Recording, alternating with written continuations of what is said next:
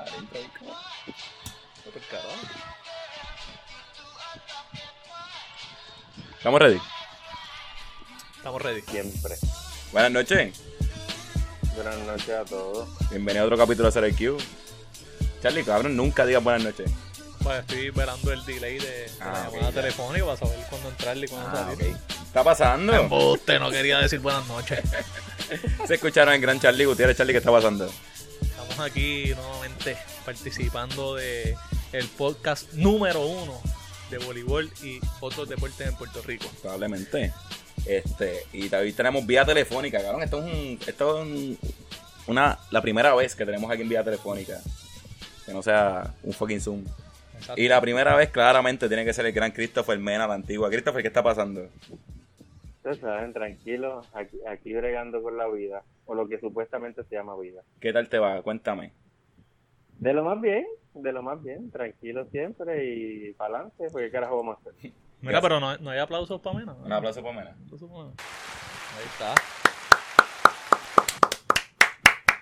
Este, gracias por venir. Este, esto fue, literalmente te escribí hace 20 minutos.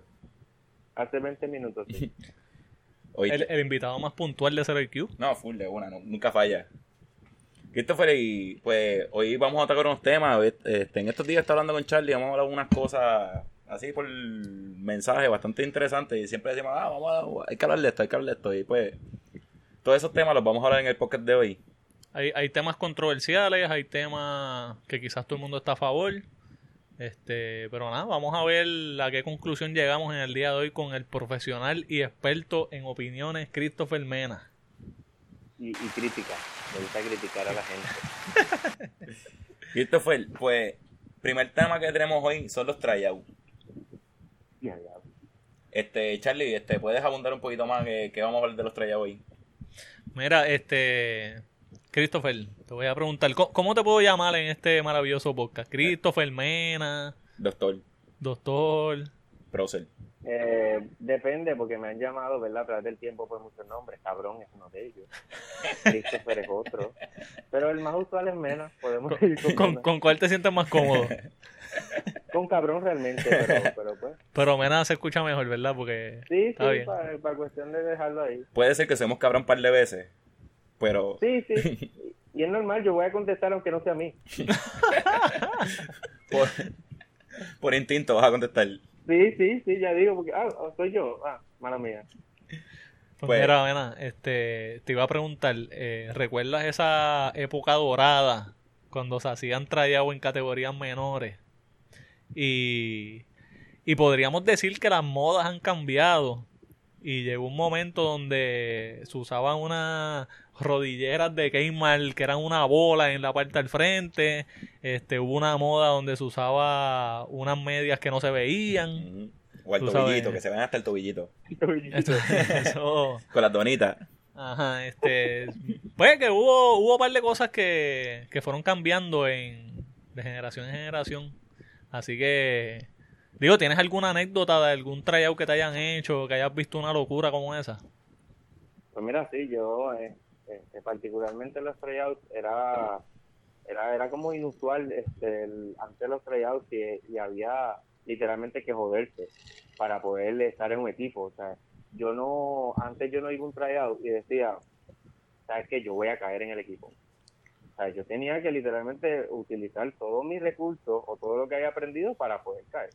Ahora, pues, ¿verdad? Yo me, me acuerdo que yo nunca fui bueno en los tryouts. Nunca, nunca, nunca fui bueno en los tryouts.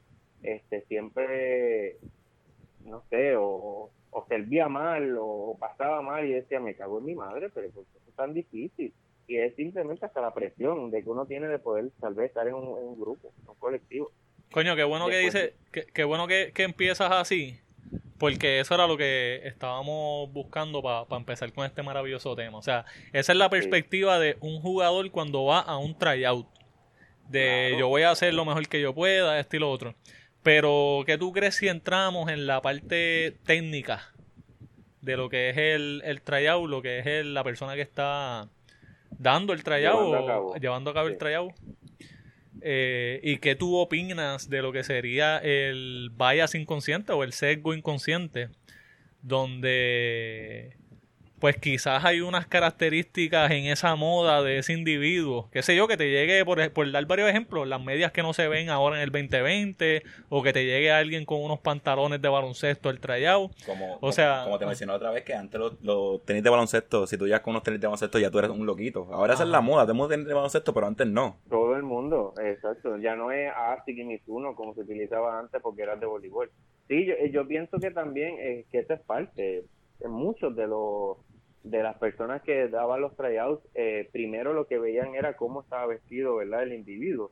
Típicamente no teníamos en consideración cuál era el, el, el contexto de ese jugador, pero si tenía algo que no era o unos puticitos o las medias como decíamos o las rodilleras de tortuga como le decíamos pues sí eh, podía tener menos este, probabilidad de caer aunque tuviera las destrezas necesarias Sí, porque yo, yo pienso, es, es que a eso es lo que quiero llegar, porque es que yo pienso que el primer tryout es la parte estética. Cuando ese chamaco llega a la cancha, sí. tú dices, ok.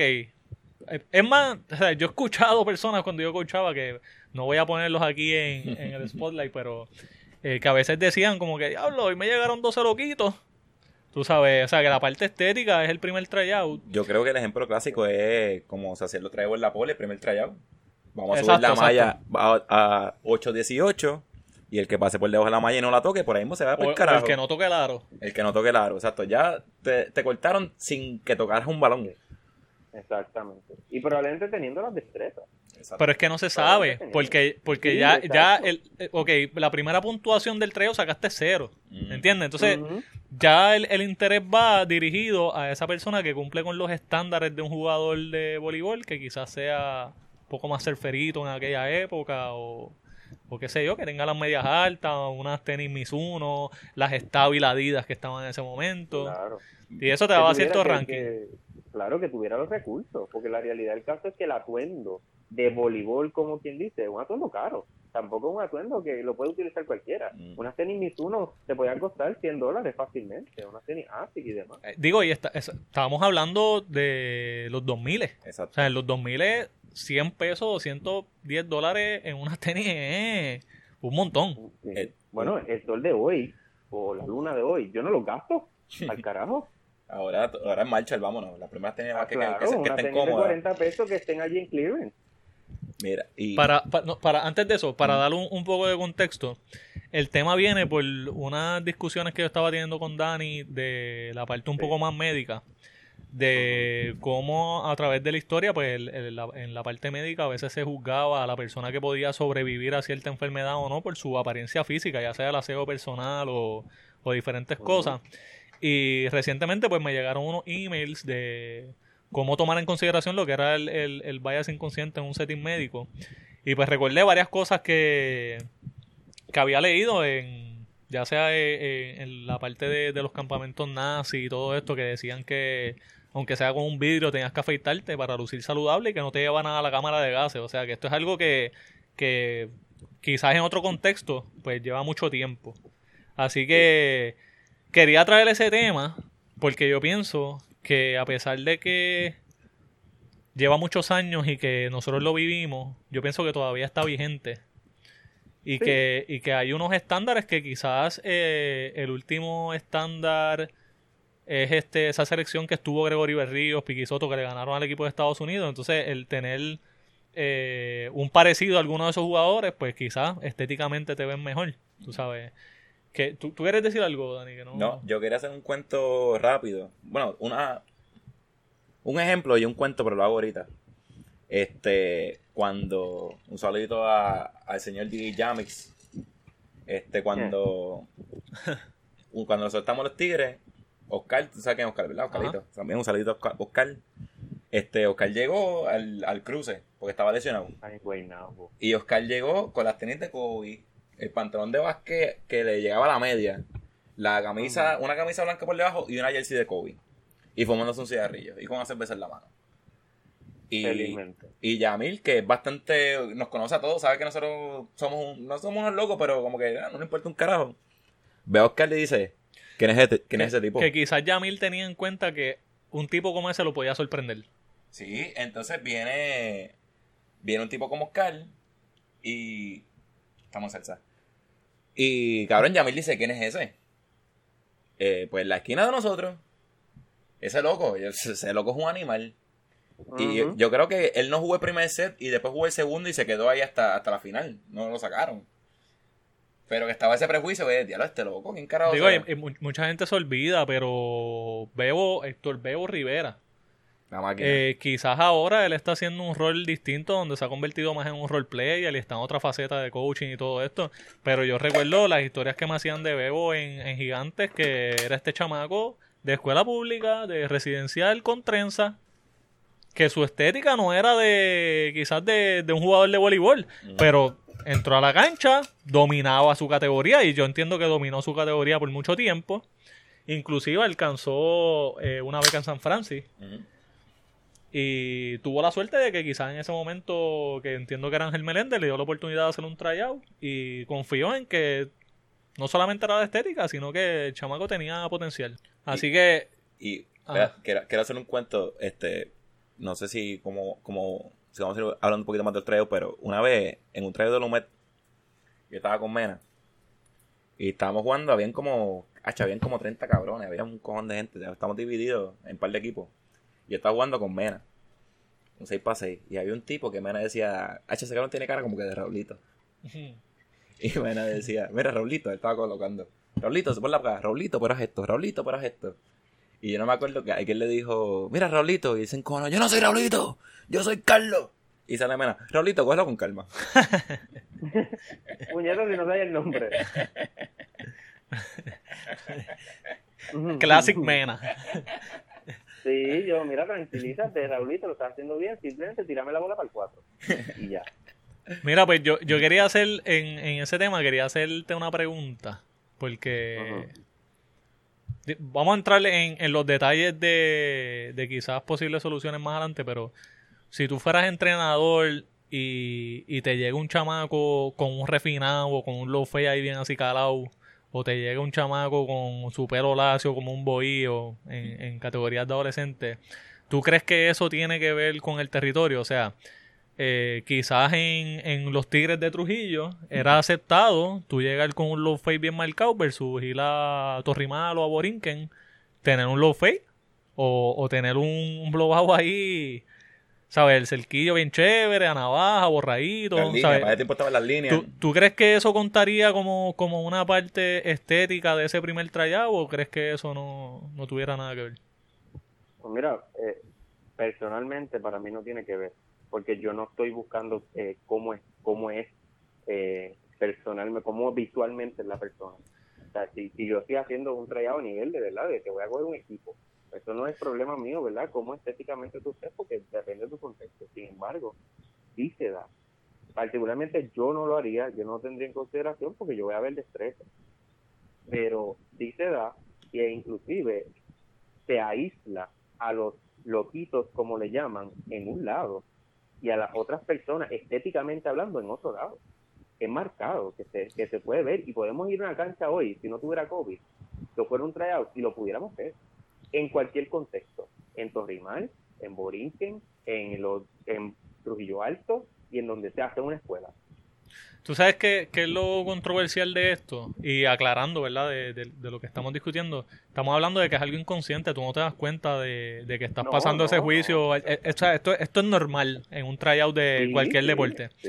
Pero eh, lo, lo tricky de esto es que supongamos que, como pasaba en nuestros tiempos, que a veces venía gente del área a jugar acá, o, o sea, que, que viajaban eh, largas distancias. Supongamos que llegó un tipo del área metro a, a Torrimal. Y entonces ya tú estás, y, perdona, ¿verdad? Por, utilizar un ejemplo, no estoy diciendo que esto se hace en estas ligas, pero supongamos que, que llegó con ese recorte y tengo una clasificación de, ah, este tipo es un caquito y ya te están diciendo de dónde tú vienes o por lo que pasaste. Cuando la realidad es que si yo tengo un equipo, yo tengo que poner en perspectiva que a lo mejor la personalidad de ese chamaco le va a ayudar más al colectivo, porque yo lo estoy viendo como que el, tipo jaquetón o malcriado, lo que sea, por ese estereotipo que tenemos, pero ¿y qué tal si el tipo le añade algo que no tiene tú? Claro, y que no tiene el equipo, no tiene una esencia, y, y, ¿verdad? y tomando en consideración el ejemplo que este que dice Torrimal, porque es común en, o fue común en esa liga, eh, los equipos de Torrimal utilizaban recursos de otras ligas que tal vez cumplieran con otros criterios que el equipo no tenía. Y típicamente esos criterios que cumplían esos jugadores eran lo, no los loquitos, pero tal vez una persona como Héctor Bebo, como Héctor Bebo, que tuviera ese fuego, ese, esa, esa otra parte, esa personalidad que tal vez no añade al juego como tal de, de, destreza, pero añade a un colectivo. Sí, la fogosidad. es el hambre, es el hambre, porque acuérdate que... El hambre, el hambre. Acuérdate que eh, este no es el caso de Bebo particular, pero quizá un chamaco, eh, como cuando yo escuchaba, que a veces yo tenía, que eso es algo que en estos días yo no lo haría, pero a veces uno tenía hasta que buscarlo, porque no tenían recursos, entonces un chamaco que no tiene necesidad, que, que tiene necesidad, y que ese es su único escape, y que tiene hambre y deseo de triunfar, yo creo que eso es combustible suficiente para ir a un torneo y... Tú sabes. Mira, antes, antes que empezara la pandemia, yo creo que Gabo Sí, fue Gabo el que me llamó un fogueón Borinquen, unos chamaquitos como de 15, 16 años. Eh, sí, recuerdo eso, sí. Que uno siempre, por lo menos nosotros siempre jugamos con esos chamacos, siempre la, la, la catimba va, eso es de esperarse. Caron, pero ninguno. Digo, haz la aclaración, que nosotros hemos sido, vamos a esos fogueos y somos tipos super cortés. Para los tiempos de nosotros, iban tipos que, o sea... Eh, sí, nosotros los tratamos bien. Sí, no, yo, chamaquito, recuerdo eh, jugarle un fogueito contra Efraín y Efraín mandarle falta de respeto, no me importa la edad que tú tengas. Sí, Así que, 14 años, voy para la raya y te voy a matar, te voy a arrancar la cabeza. Pero. porque voy para allá para dar. Exacto. Y echa, échasela nuevo que le vale el gorro el cabrón. Pero... te da un gorro y te decía, mala mía. Eso es lo peor que yo he escuchado en mi vida. Pero que, bueno, jugamos con ese equipo Borinqui y nosotros hace un par de años jugamos con un equipo de Yamil que tiene 17 y ellos guerrillaban y hablaban mierda y jodían. Pero ese equipo Borinquen de 16 años, ninguno, ninguno hablaba mierda. Y tú le das un gorro. Cabrón, yo le das un gorro y yo, cabrón, dime algo.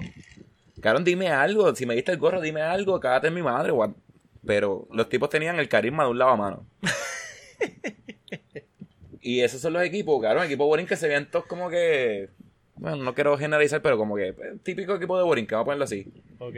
Y, cabrón. Tiene una particularidad. Tiene una particularidad. Y es eso que yo pienso que un ejemplo, cabrón, con un bebo que le diga, cabrón, saca cojones, les va a hacer falta ese equipo. Hacho, pero eso que dijiste está cabrón también, porque eso es nosotros siendo víctimas del sistema, porque acabamos de estar de acuerdo en ese estereotipo de que los equipos de Borinquen es típico que sean así. So, es que es lo que vivimos, ¿no? es que crecimos con eso. Lo, vivimos y, y, lo, hacemos. Lo hacemos, ¿me entiendes? inclusive, yo no sé, ¿verdad? Si a usted le pasó mucho. En los hablando nuevamente de los tryouts, cuando eh, se da, por ejemplo, un butterfly, tal vez uno de los jugadores no sabía hacerlo. Porque simplemente no ha tenido eso, tal vez ha tenido otros tipos de destrezas, pero eso no, del movimiento por lo menos de la rotación. Y uno como jugador no lo quería ni ayudar, ni decir, ni mira, ni muévete para aquí, ni muévete acá, porque uno decía, esto es un loco, este no va a caer. Ya no solo, tanto el coach como los mismos jugadores lo aíslan. Y, ahora yo pensando, cabrón, llorando, no, los equipos de Borinquen, cabrón, el equipo de Borinquen de nuestra edad estaba Edwin Cruz, estaba Hermes, que todos hablan mierda con cojones también. Sí, eran otros tiempos, eran otros tiempos.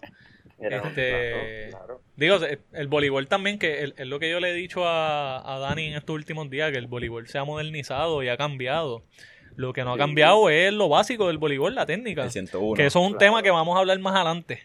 Pero ahora, eh, continuando con, con el tema de, de lo que son los tryouts ¿Tú crees que, y qué sé yo, tomando algunas medidas de evaluación estándar de lo que nosotros nos dedicamos, hacer un sistema de evaluación estándar para realizar un tryout, ¿tú crees que beneficia a los entrenadores a la hora de... Digo, lo primero, lo ideal para mí sería que en un curso quizás de educación continua tú le enseñes el awareness de, de tu saber como que mira, estoy consciente de que el primer tryout se hace de esta manera y que no puedo caer en esa trampa. Pero tú crees que quizás eh, establecer eh, una hoja de tryout que sea estándar para todo el mundo bajo la bajo los mismos criterios funcione en estos casos?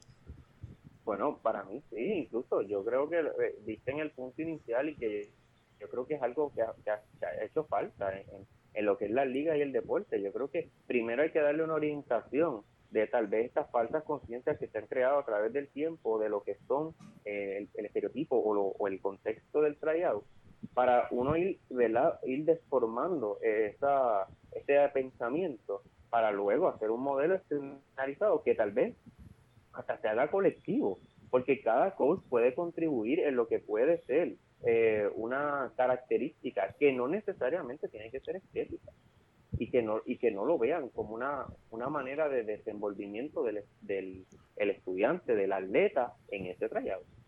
Tú sabes que me vino a la mente haciendo este tema. Yo me acuerdo eh, para cuando venían los stickers de voleibol de remate, que los juegos salían por, por el canal 13.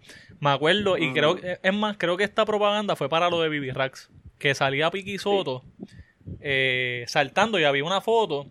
Entonces, eh, recientemente vi que han salido diferentes entrevistas para no portar a nadie diciendo esto es el jugador ideal por posición. Cuando la realidad es que en ese momento salió esa foto de Piquisoto y yo recuerdo eh, ver coaches que todavía he visto otros coaches lactando con esos coaches que dicen, ah, este, que, que por ejemplo en mi caso me dijeron, mira, es que esta es con la foto de Piquisoto me decían, es que esta es la técnica perfecta para un atacante. Cuando la realidad es, cuando la realidad es que quizás esa es la técnica perfecta de Piquisoto. Que mide 6'7 para allá y, que quizás tuvo unos mentores mejores. Pero oye, ¿cómo? La técnica, ¿cómo yo llego a perfeccionar mi técnica para hacer el próximo Piquisoto versus ver un tipo que salta y decir, este es el próximo Piquisoto? Que es la normal. que es lo, es, lo que pasó y, ¿verdad? Y, voy a tomar en consideración y voy a mencionar el nombre porque no es algo que... que no un secreto. Dice. Steven Morales iba, dijeron que iba a ser el próximo Piquisoto. Y al fin y al cabo, nunca conseguimos parecido porque es que no hay un próximo Piquisoto. Hay otro jugador que se puede desarrollar de una manera que puede estimular tal vez un atacante como Piquisoto en cuestión de, de, de, sus técnicas de juego, pero no de, de, cómo es él, de, de cómo salta. Yo me acuerdo que Piquisoto hace cuando salta en el aire, luego que salta se encoge. Esto no necesariamente es, una técnica correcta, pero una técnica que tal vez a él le enseñaron y le funcionó. Digo, y, y ¿sabes? Vuelvo y te digo, es un tipo alto que salta cuatro pies. O sea, imagínate yo que... un caballo, imagina, imagínate, es más, para usar el de ejemplo el Panamá, imagínate Pedro Nieve que salta una TH y, y, se, y se tropieza. Tratando de encogerse cuando, cuando va a pegarle al balón va a perder el alcance, ¿saben? Sí, aquí tenemos que dejar de normalizar eso, como que ver cualquier pendejo por ahí y decirle el próximo Piquisoto, el próximo Ángel Pérez. Es como que, coño, este, este va a ser el primer Steven Morales que hay en Puerto Rico. Debe ser y así. Romper el, y romper el esquema que tenemos por posición. No todos los liberos en el mundo tienen que ser Gregorio Berrío. No todas las esquinas tienen que ser Víctor, eh, Víctor Rivera. No todos los opuestos tienen que ser este Piquisoto no, no, los hay, tal vez no los hay, tal vez hay otras personas. Digo, nosotros tuvimos un tiempo también que, que tuvimos excepciones, o sea, tuvimos dos zurdos jugando punta, José Antonetti y, José Rivera, que eso es raro verlo. Caballos como el diantre. pero, son excepciones, inclusive José Antonetti es bajito, pero saltaba como animal, defendía, dominaba el juego. Sabes que yo pienso que eso de caer en que este es el estándar a seguir, es un error cuando la realidad es que nosotros roncamos por deporte de que nosotros estamos hechos para, dentro de lo que tenemos, hacer lo mejor que se pueda, porque eso es lo que te enseña el deporte. Sin embargo, estás buscando un estándar como que tienes que llegar a esto y resuélvete. Quiero darle un poquito para rapidito. Este, o sea, Antonetti no hubiese pasado el primer trago de la poli. Probablemente. No lo pasaba, bueno, pienso yo. Totalmente, totalmente. Que... y por ejemplo, eh, vamos, a decir también, y, y tal y, lo más gracioso es, ¿verdad? Tocando a José Antonio, eh, José Antonio ahora mismo es un coach. Exacto. Y yo, eh, verlo a él siendo coach, yo quisiera ver, tú que eres una persona bajita y que tienes talento, tú recomiendas que una persona con talento, aunque sea bajito, pueda estar en un equipo tuyo, pueda desarrollarse, pueda ser el próximo, no el próximo nadie, pueda ser el mismo y desarrollarse de una manera particular. Yo, yo creo que el trago de, de, de el trago de José debe ser bien distinto al trago de todo el mundo. O sea, como él lo llevaría. ¿O no? ¿O no creen? Bueno, no, no te sé decir porque... No, no, es que no, te sé decir porque no lo he visto. Pero yo sí recuerdo que él hizo un equipo que creo que era el, el E3, que él tenía jugadores que eran pequeños, o sea, no, no necesariamente eran jugadores de altura.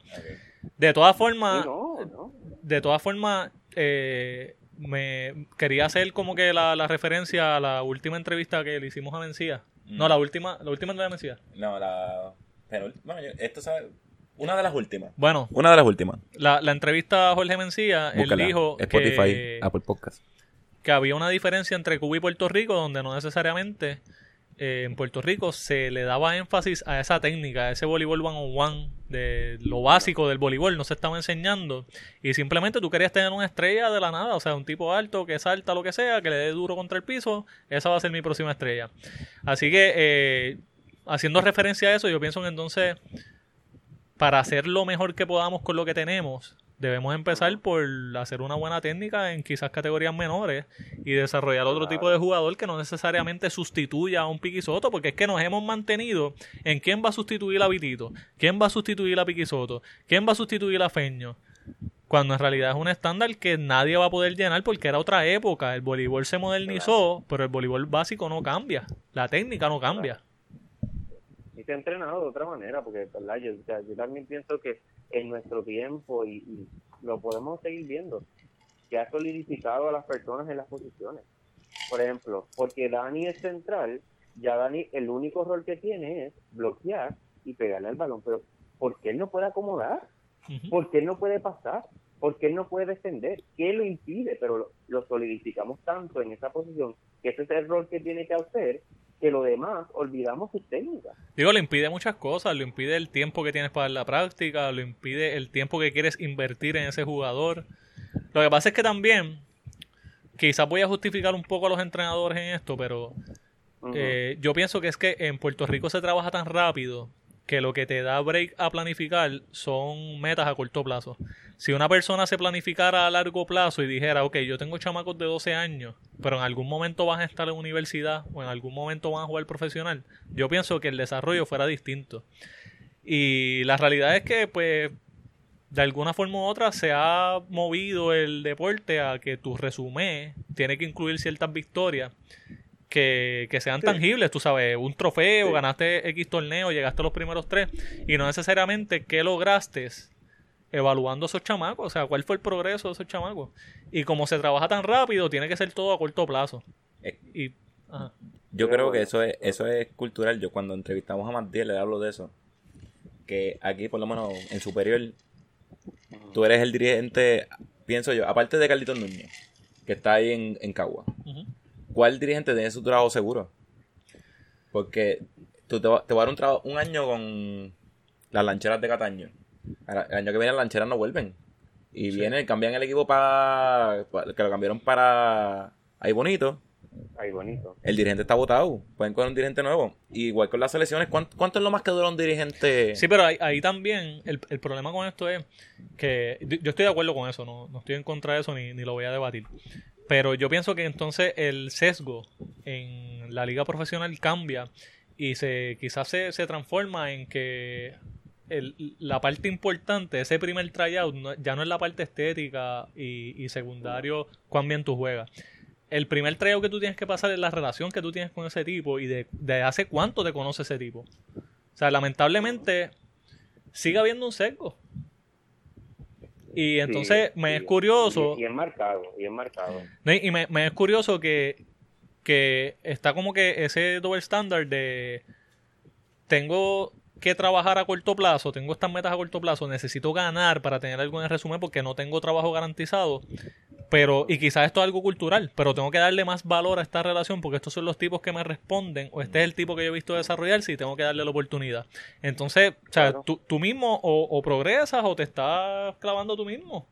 ¿no? Y, y no tanto tiene que ser, qué sé yo, un tipo que, que sea caballo. No es que tú vas a coger una esquina potente. Puede ser un tipo, un veterano que yo, coño, a mí me gusta tener a esta muchacha porque él es dirigente y me puede ver con los muchachos. Él puede ser el 12 en el, ban el 12 en el banco, pero yo lo tengo que tener ahí porque me ayuda me ayudan en otros aspectos del juego. No, no necesariamente es que ejecute la cancha. Mira, yo he visto tipos... Estos en- jugadores que le llaman universales. Mira, eh, mira, quizás tú con, con esto tú estés de acuerdo conmigo. Yo, yo he visto tipos en la liga profesional que yo admiro la veteranía, yo sé que eso es algo que, que, pues se, se ganaron su respeto o lo que sea, pero yo he visto tipos que no pueden terminar una práctica porque o están viejos o tienen una lesión lo que sea y tienen prioridad porque la relación de, del entrenador y este tipo es como que él se la bebió conmigo cuando yo empecé, tengo que darle la oportunidad todas las veces que venga a mi tryout. Y, ¿sabes? Y, y, es, y quizás esa parte cultural de, de tú decirle que no a algo, que tú te ves mal, o sea, te, te van a juzgar porque le estás diciendo que no a algo. Y aquí usualmente el puertorriqueño es solidario. O sea, es incómodo tú decirle que no. Imagínate que, qué sé yo, eh, un, un veterano, eh, quizás Levaquino, que, que es pana de nosotros, ve a Levaquino que, que no puede hacer mucho, pero lo estás viendo, lo coachaste desde los 14 años. Vamos a cogerlo. ¿Sabes? Este tipo me responde, me conoce, yo sé lo que da, esto, lo otro, yo sé que está viejo, pero, mano, tengo que darle una oportunidad. menos, eh, eh, sí, y ya está aprobado, este, aunque sea aquí, aunque tenga 500 años ya está aprobado. pues. Mide, mide 6 con 18. Ujú. Sí, sí. Pero- Eh, pero trae- ¿verdad? Lo que hablamos del texto. trae otro, otros problemas y otras dificultades, ya sea económicas o porque es un veterano, te va a cobrar más, va a exigir más tiempo de, de terapia. Claro. ¿Sabes? Es, es un tema complicado, pero por eso se llama el, el sesgo inconsciente. Porque no todo el tiempo... Y, y, e inclusive, este, eh, Charlie y Dani, me pueden decir, cuando tú vas a un tryout, ¿verdad? En una liga profesional. ¿cuántos jugadores, cuando es un tryout casi obligatorio, tanto por el municipio, por fondos, por demás, cuántos jugadores se escogen en esos tryouts? Yo digo máximo. Ah, yo digo máximo dos. Le quería preguntar a ustedes. Quiero escuchar su average en un tryout. Vamos a ponerle bastante competitivo, que sé yo, de ya de, de los 17 años para arriba. El primer tryout. ¿Cuántos jugadores ya están en el equipo del primer tryout sin, sin tocar balón? De tú llegar de dirigente, ¿cuántos ustedes creen que es el average en total? Ya, es que ese tema, es- ese, yo hablé de esto con Dani y, y te lo mencioné a ti, mena. El, el problema de, de las categorías menores es cuando la gente quiere quedarse con un grupo tres años corridos. Volvemos a lo mismo, o sea, es el mismo problema, es, es el mismo problema que sigue llegando hasta la liga profesional, o sea, tú le estás dando valor a esa relación de que estos tipos empezaron desde cero contigo en un Junior National, llegaron tercero y tú quieres hacerlo llegar primero. Entonces, Mira, mira lo que hace muchas ligas. Le hacen un tryout para nuevos integrantes y hacen un tryout para personas que ya están en la liga. Y era lo que estábamos hablando ahorita, no es un tryout estándar, porque no le estás dando la misma participación o la misma evaluación a todos los tipos. Le estás dando Claro. prioridad a los que ya estaban. Entonces ya ahí tú tienes un sesgo del que no te estás dando cuenta. Tú crees que separar estos dos grupos te va a ayudar a poder discernir entre unos y otros. No, los 12 que tú separaste los tienes primordiales. Bueno, incluso yo he escuchado, este, y esto es tan real como, he escuchado eh, eh, entrenadores que dicen, yo voy a escoger este jugador porque su madre es buena delegada de mi equipo. Aunque no contribuya a nada, tal vez, o tal vez es porque en efecto tengan otro tipo, pero es una buena delegada. Ese tema está interesante. las llamadas, me- o sea, ¿me entiendes? Que, eh, y es Le- más bien que en el sentido de, de- de todos los factores que influyen en uno coger unos jugadores versus otros. Cabrón, le, le cobra a los papás, me pagan las prácticas. Ella sabe bregar con los papás y ella sabe cobrar. Que, son un montón de factores y no y no es criticando a los entrenadores, porque sabes que probablemente tengan su razón para todas estas razones, aunque sean conscientes o inconscientes. Pero es algo que está normalizado. Es que- debemos empezar a romper esa barrera. Por, por lo tanto, yo pienso que es de forma inconsciente. Porque yo, Sí. eh, o sea, sin, sin mandarle fuego a nadie, pero yo sé que aquí no hay algo, no hay una escuela, no hay una certificación, no hay un mentor que tú puedas decirle o que te puedan decir a ti, mira, tienes que tener cuidado con esto, porque esto es lo que pasa cuando tú estás empezando a coacharlo, esto No es lo que puede pasar, No porque y entonces nadie se da cuenta y siguen pasándose ese rol. Y No, eventualmente es un problema que no se ha podido resolver. ¿Sabes? Se- sigue siendo un sistema disfuncional y nadie se, nadie se ha detenido a pensar cómo vamos a resolver esto. Charlie, pero tú, yo creo, si no me equivoco, yo creo que tú me escribiste que tú tienes una solución para esto. No, pero bueno, que- no quería tirarla en este podcast, esa solución. La guarda, la guarda después. La- sí, porque es un poquito más complejo, involucra errores que normalmente hacemos en un tryout, errores que hacemos en la planificación. Y yo estoy tratando de resolver eso. O sea, obviamente no se puede resolver el mundo del voleibol en un solo día, pero traer por lo menos menos sesgo a quizás esa parte de los tryouts le puede beneficiar a otra persona. Yo pienso que, como te estaba diciendo y retomando lo que estábamos hablando, estar tres años con un grupo no debe ser muy satisfactorio que digamos para ninguna de las partes. Eh, después del segundo año van a empezar los problemas con los papás, el término de, de, de lo que es la participación, eh, ¿sabes? Vas, de, de alguna forma te vas a estancar porque es lo que estábamos hablando, trabajamos tan y tan rápido que es difícil en tres años tú darle cosas nuevas a esos tipos. O sea, tú, tú corriges malas mañas, te, te acoplas a la categoría, pero no necesariamente sacan algo nuevo. Y si tú quieres eliminar el sesgo ese de las relaciones, tienes que cada año cambiar y que puedan absorber algo nuevo de, de cada dirigente. ¿Qué tú crees de eso? Sí, no, yo estoy totalmente de acuerdo, pero sí, estoy de acuerdo que, ¿verdad? Como dices, que debe haber tal vez un, tipo de mentoría, un tipo de, de, educación continua que puedan tener, ¿verdad? Estos entrenadores de hoy en día para que puedan, no ir elimin además de ir eliminando tal vez este sesgo, que también puedan de alguna manera u otro, eh, puedan ir diversificando su manera de aprendizaje o su manera de poder enseñar, porque por ejemplo, dan el mismo entrenamiento tanto en categorías menores como en cualquier categoría como en superior. Y puedo, tengo ay, o sea, no voy a decir el nombre del coach, que lo debería decir, pero a mí cinco pero no lo voy a decir, que la misma práctica que le dé a, a los de 8 años se las da a los de 17 y se las da al superior. Yo digo, o sea, ¿cómo? Es la misma técnica, pero no, no son la, o sea, es la misma técnica que quieres enseñar, pero no es lo mismo que se va a desarrollar.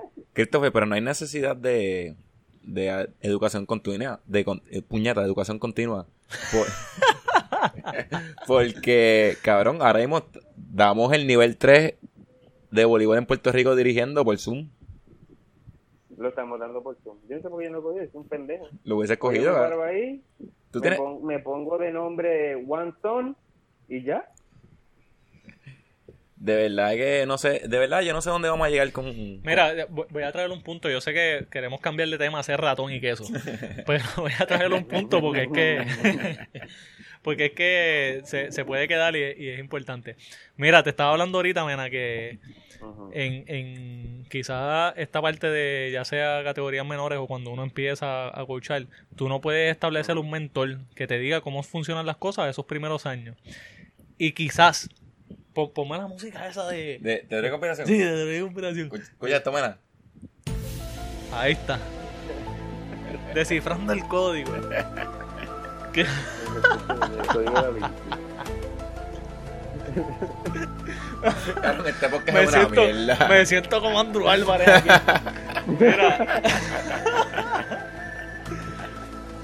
Mira, quizás eso se deba a que esa persona que, que está en búsqueda de ese mentor eh, está acostumbrada a que el sistema funciona de cierta forma donde ese que fue mentor tuyo una vez te vea lograr quizás tus metas o alcanzar algún logro se dé crédito por eso cuando sabemos cómo funciona entonces hemos visto recientemente dos o tres charlatanes que se montan en la guagua de los logros de otros Sí, Tú sabes. Y entonces, pues nada, descifrando el código, quizás por eso no hay mentores, porque es que si tú vas a estar en deuda con alguien que no está haciendo las cosas de corazón, pues para eso lo hago yo solo, el resultado va a ser el mismo. Y voy a seguir siendo parte de un sistema disfuncional que no puedo resolver. Y una estructura, una estructura, y romper esas estructuras son un poquito complejas, ¿verdad? Mandé fuego como quiera, le prometí a Dani que no, pero mandé fuego como va. quiera. Era necesario, era necesario. Dímelo, Liam. Ah, no me escucha. Nada, está con Mira, pues vamos. Ya, le da un poquito para adelante. No, ya, yo creo que acabamos con eso. Esperen pronto eh, un poquito más en detalle esos errores que usualmente se cometen y cómo podemos resolverlos. Para ese día traemos a Mena presencial. Mena, si Mena se atreve, porque Mena es un tipo comprometido. Mena yo creo que se atreve. Hasta en cuarentena está comprometido. No, no, yo, me dicen, yo llego. Mira, pues aquí tenemos. Vamos a hablar un poquito más de. No, no tiene que ver mucho con la línea, pero. Bueno, sí, en parte sí tiene que ver con la línea. Y mira cómo lo vamos a unir. Tú sabes que yo soy un caballo aquí sacando la caja de herramientas, arreglando todo. Máquina. Mira. molestando, molestando. Mira, este, eh, lo que pasa es que nosotros estábamos, para dar contexto, estábamos, o bueno, voy a ser honesto, le envié un video a Dani de un ex pelotero de MLB que estaba diciendo que él, él quería compartir con las nuevas generaciones unos tips de cómo leer el body language de un pitcher para que tú sepas que él te va a tirar. Si te va a tirar una recta, si te va a tirar una, un change-up, este, diferentes pitchers, o sea, que son gente que llevó tanto tiempo que descubrió que podían leer el juego desde otra perspectiva, que para nosotros, que estamos con conocimiento en lo que es la psicología, pues podemos entender eso como los hábitos del jugador y las rutinas. Exacto. Entonces lo vamos a atar porque, de cierta manera, eh, el voleibol en Puerto Rico, no, que esto es algo que yo he tratado de discutir con mucha gente y quizás no lo entiende o quizás no está listo para cambiarlo. Yo pienso que la forma de enseñar el deporte debe ser en base a hábitos y no necesariamente vomitar toda esa información que tenemos a ese jugador y que aprenda a su suerte. O sea, hay que hacer, hay, hay que hacer un mejor estudio de esos hábitos del jugador, qué debemos mejorar y qué podemos hacer para su beneficio, porque la realidad es que lo que es hábito es bien difícil cambiar. Tú solamente puedes cambiar o, o sustituir una conducta, la consecuencia va a ser la misma y el inicio de, de esa conducta, o sea, lo que estimula esa conducta va a ser la misma. Quizás no nos va a entender mucha gente, pero el, el concepto es que lo que hacemos en, en el juego, ya a los 15 años tú tienes un hábito, o sea, eso no va a cambiar, Sí. tienes una forma de, de moverte.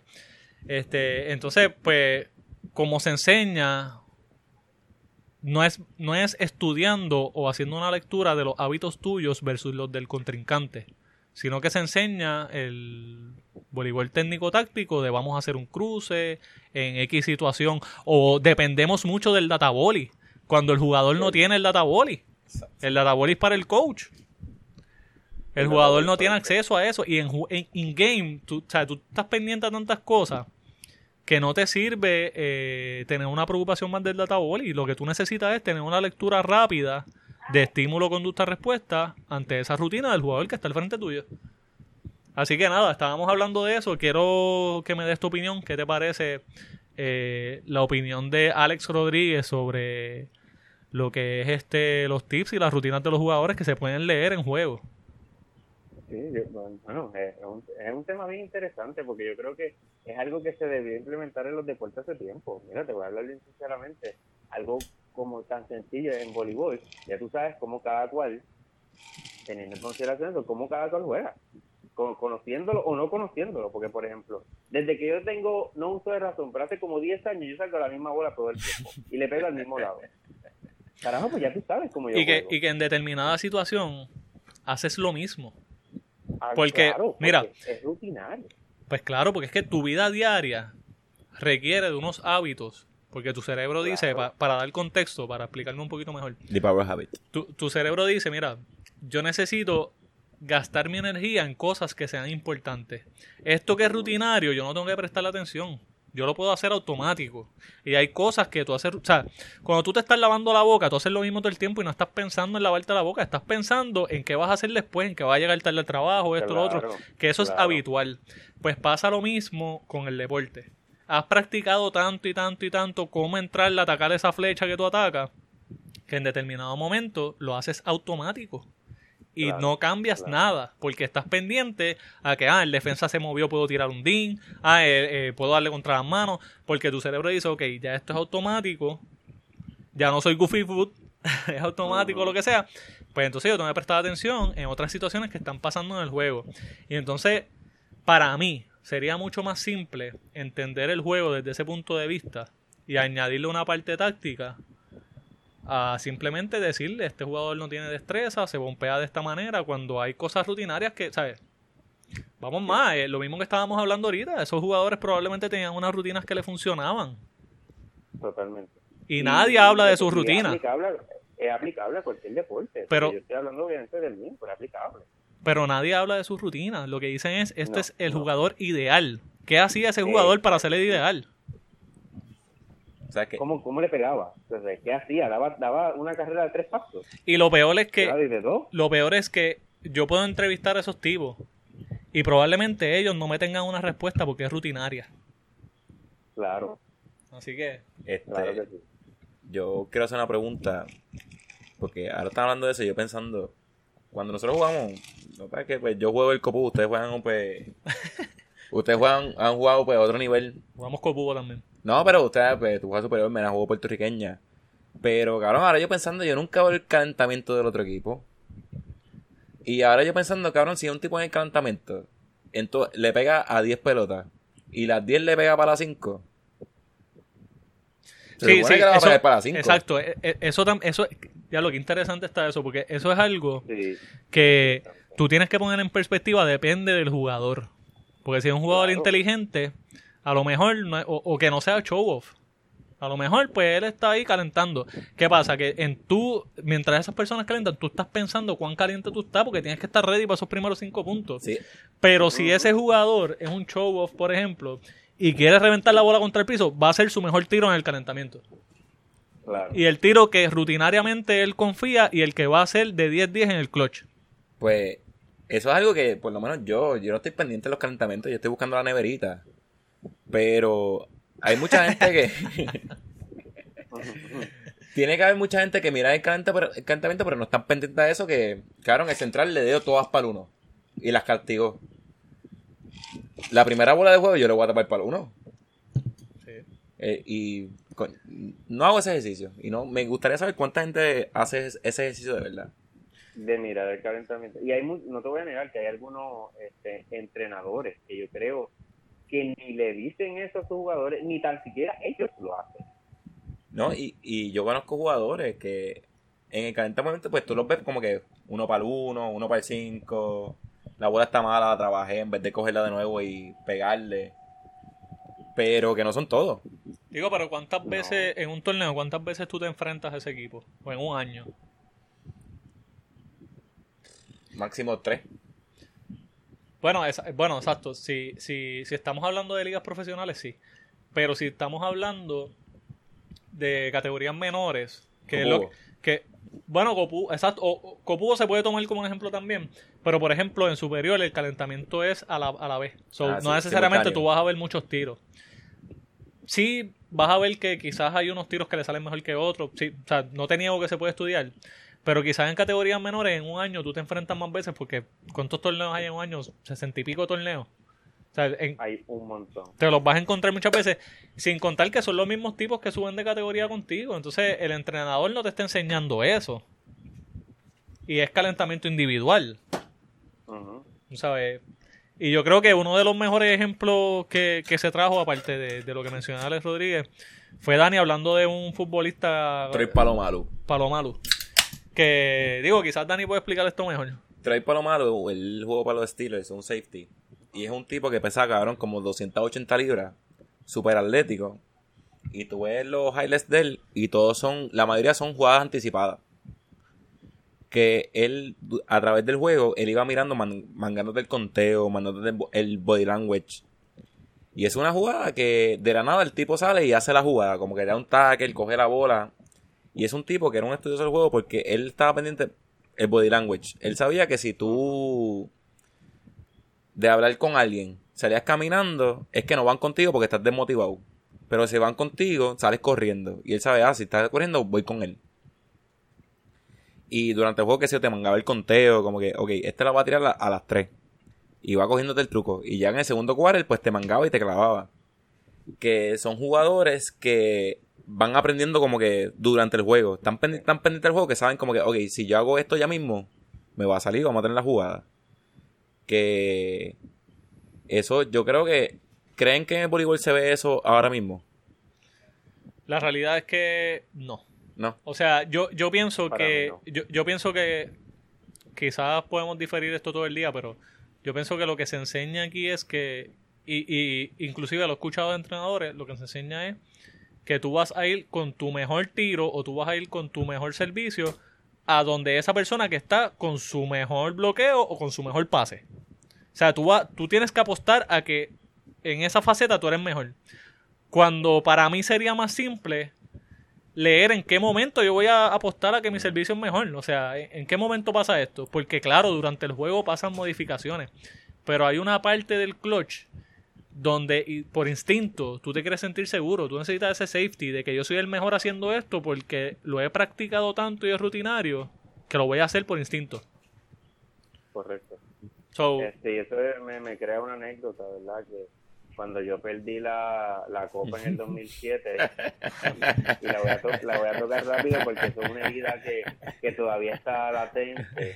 cállate, cállate. En- eh, y voy a decir el nombre, pero no importa. Rafael Meléndez. Ponle el pip. Estaba sirviendo todo el día, todo el día, bien cabrón, jumper, jumper, el último punto para las gradas para allá, para, mi, para, para donde mami, yo creo que está buscando a mami darle un peluche, y yo, pero mira, este cabrón me la hizo de nuevo, bien cabrón, y perdí. En, en el, en el hecho, y, y, y es vacilón porque todavía está cabrón, pero en el hecho de sentirse safe, de, de querer hacer lo más, lo más, lo mejor de él, y que asegurar por lo menos eso, para que él no se viera mal, peor. Y eso es una herida que nunca vas a sanar. Christopher, ¿cómo, ¿cómo te sentiste cuando, cuando viste el servicio volando outside? ¿Cómo te está- cómo- cuál, es, ¿Cuál es tu reacción al momento? Yo, de, yo- te lo digo así, mismo digo, este jodido cabrón siempre la hace. Tú estabas en el jacuzzi en el crucero. Yo estaba en el jacuzzi y así mismo, mira, este me hizo, no papi, aquí voy yo, y me tiró por la borda, Bebiéndose yo una piña ahogué colada en el como- jacuzzi. sí, sí, yo me ahogué como Jack en el Titanic. Ay, Christopher, te fuiste. Ay, Ah. puñeta. Tan bueno que estaba esa conversación. ¿Quién te enseñar el rollo? De No, yo creo que es él. Claro, qué hijo de puta. Christopher, viene por ahí. Ya. Ahora. Ahora. Llegó, llegó, llegó. Te ahogaste, te ahogaste como Jack en el Titanic. Así mismo fue. Así mismo fue. Así mismo fue, así mismo fue. Y, no, de verdad que qué herida tan, tan pulsante. Pero es verdad eso, cabrón, porque todo el mundo tiene ese recuerdo, cabrón, que tuvo todo el juego sirviendo brincado. Todo el juego. Y en el closet fue safe y se jodió, cabrón, No, estamos enterrando. Le dimos, No, le eh, dimos la pero- confianza. No, pero es Le que. dimos, tírale, que se joda. Claro. Claro, pero oye, eh, eh, eh, yo no lo juzgo. O sea, Yo tampoco. probablemente, yo no probablemente ese fue. Acuérdate que también, eh, quizás poniéndolo en, en contexto, hubo una época donde servir jumper era una moda que todo el mundo tenía que hacerlo, no importa cuánto tú midieras, todo el mundo tenía que hacerlo. Y, y quizás, eh, pues, mano, estoy en una final de una copa, es algo súper importante. Yo llevo sirviendo del piso desde los 7 años hasta ahorita que me pusieron a servir. Para el carajo, yo voy a asegurar. ¿Entiendes?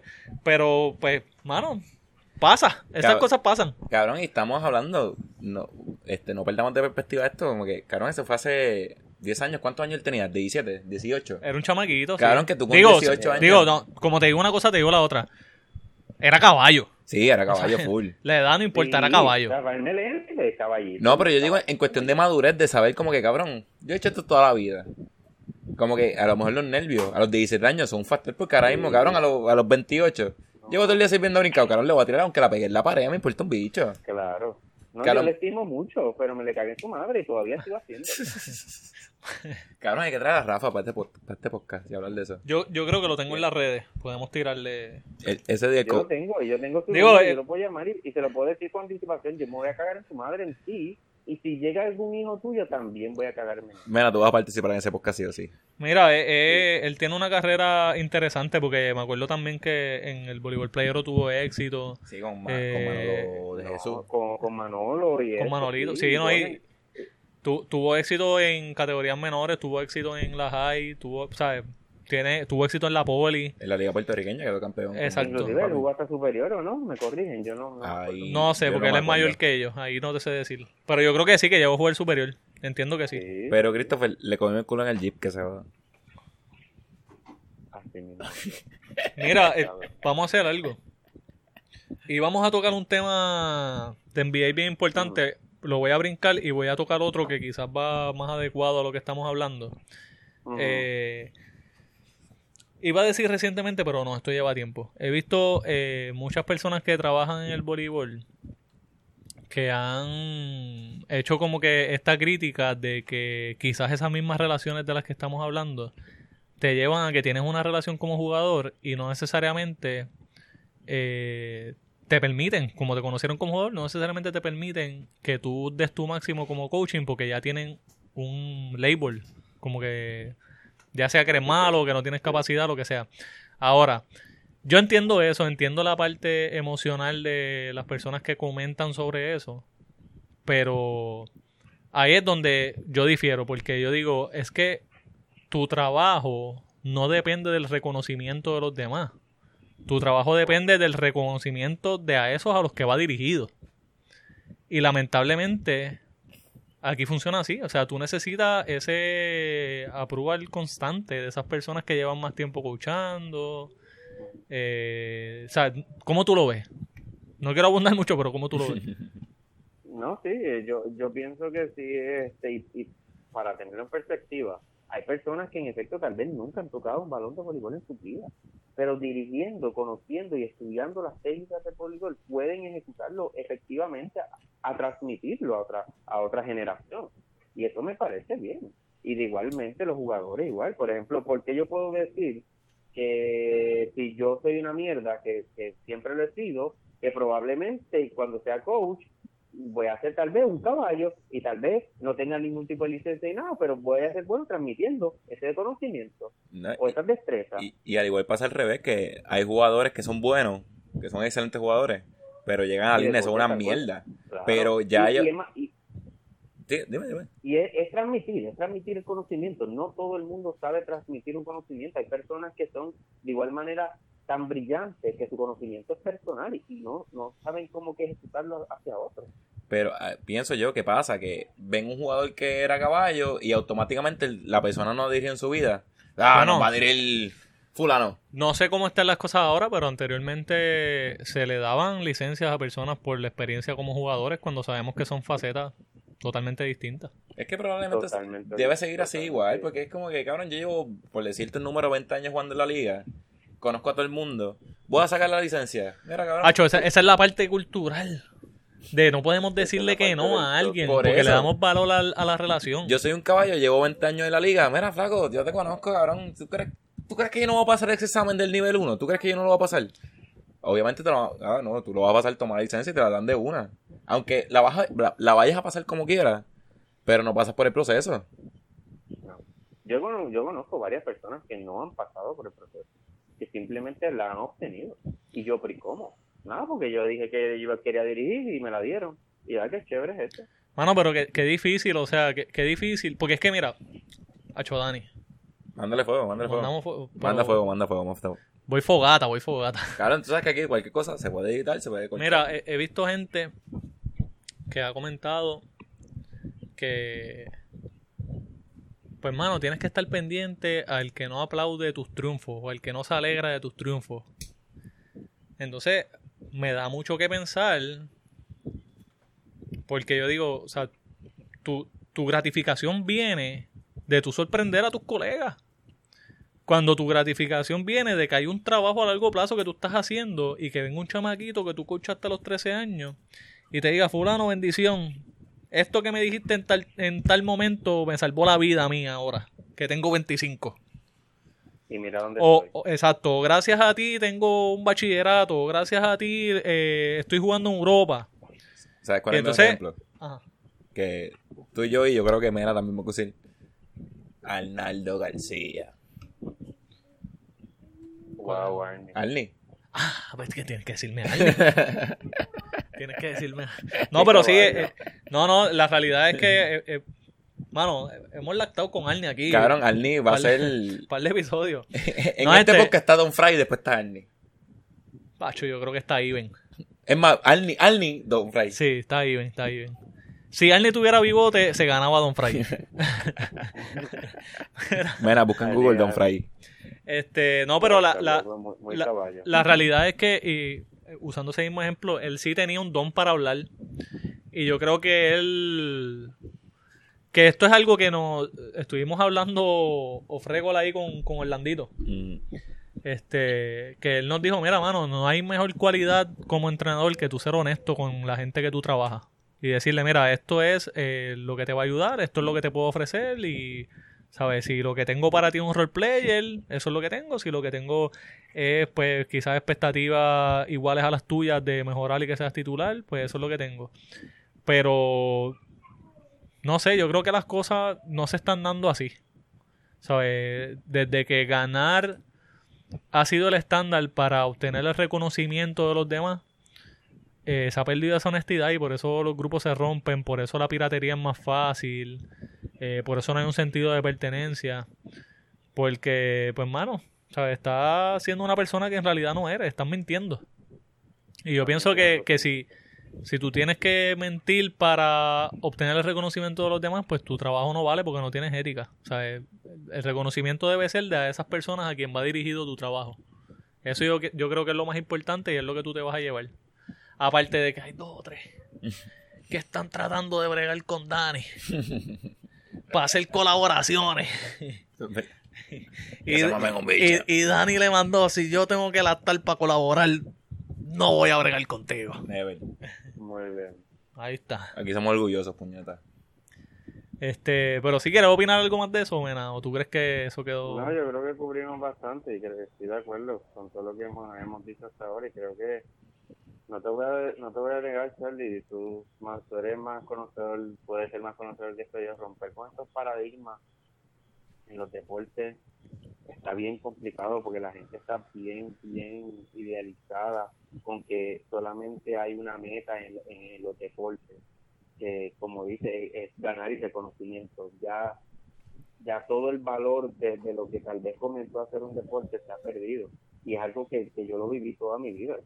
a mí nunca me, dieron valor como jugador, sino a mí me dieron valor por lo que yo contribuía y, cómo hacía para ganar ese equipo. Y eso es todo lo que yo me, eh, yo me llevé en toda mi vida que estuve con los diferentes entrenadores y estuve con, con carajo, un montón de entrenadores.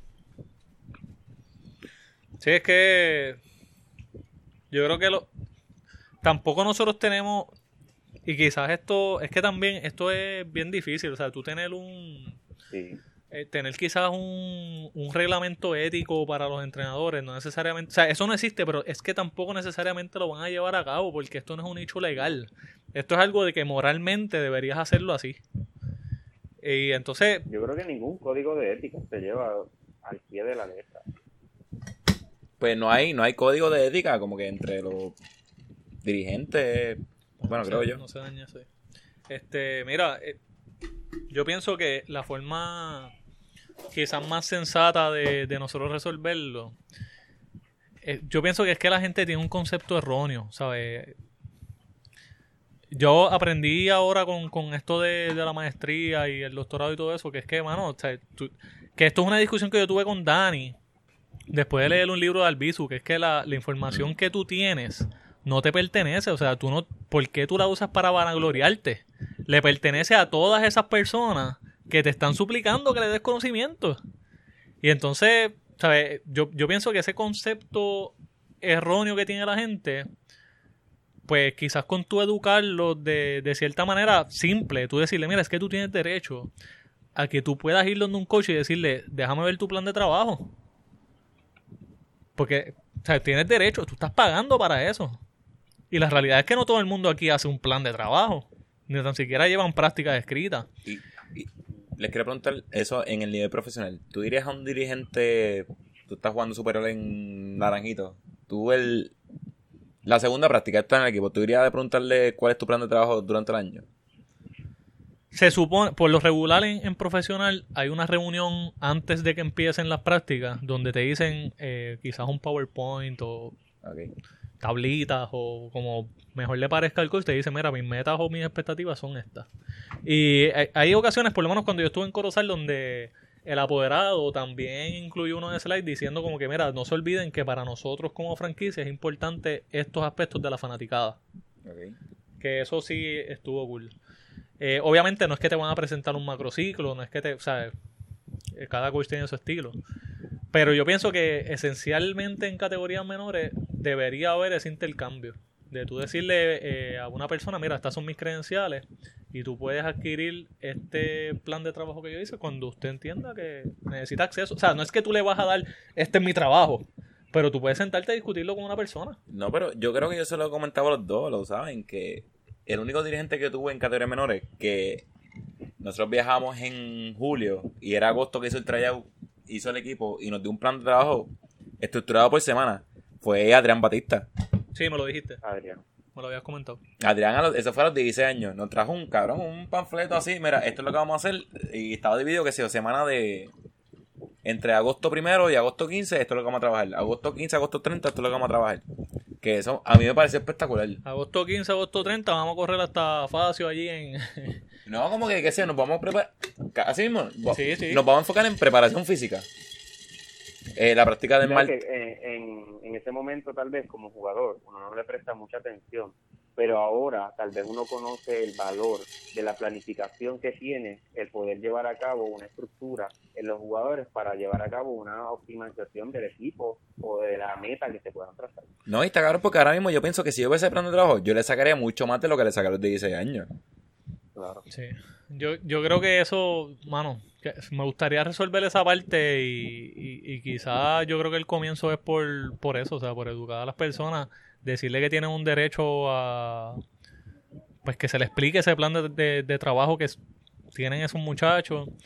Eh, yo creo que eso, el que sea un programa más exigente con los mismos dirigentes, quizás va a evitar mediocridad y va a evitar que, que las relaciones sean prioridad antes que, tú sabes, y, y yo creo que también, eso es- quizás eso es algo que viene con, con madurez.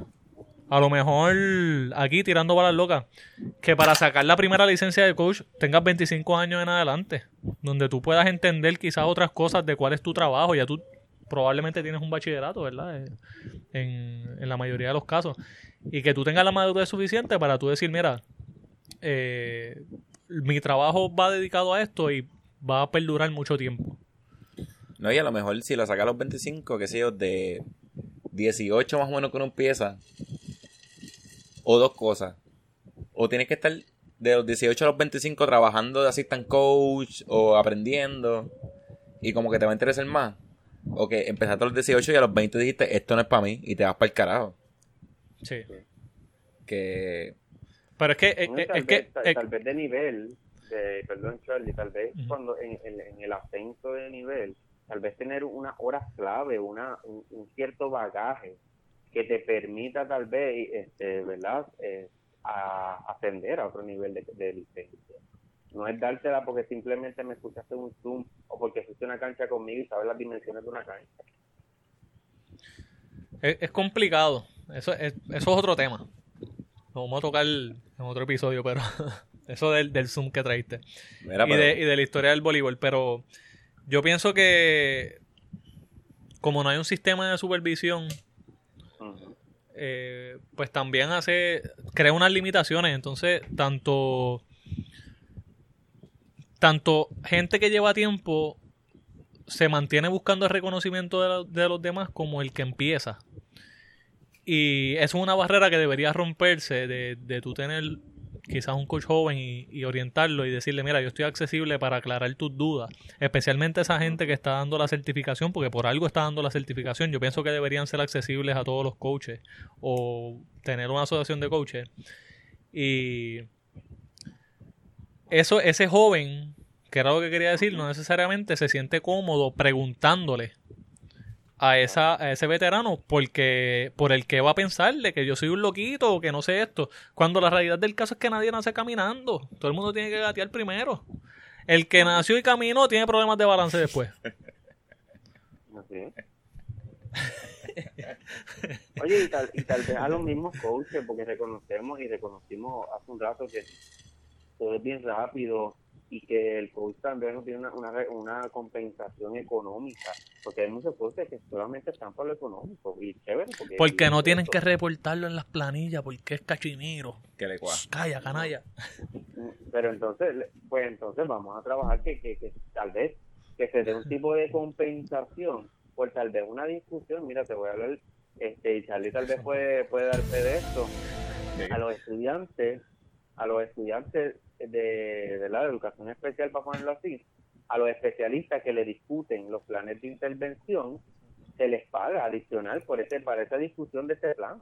se les paga, qué sé yo, 20 pesos. Mira, discutiste el plan con el grupo, tienes 20 pesos adicionales.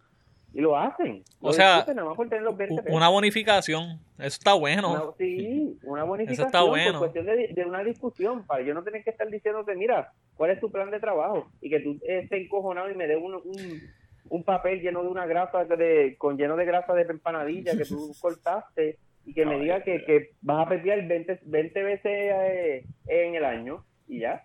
Tú sabes que eso lo hablamos en uno de los podcasts de uno de los episodios de soluciones del voleibol que se podían trabajar esas categorías menores que, que ya son, qué sé yo, 15, 18 años con ciertos premios o refuerzos que entre ellos incluimos una jersey, bueno, diferentes cosas que se puede revisitar ese, ese episodio. Escúchalo en pod.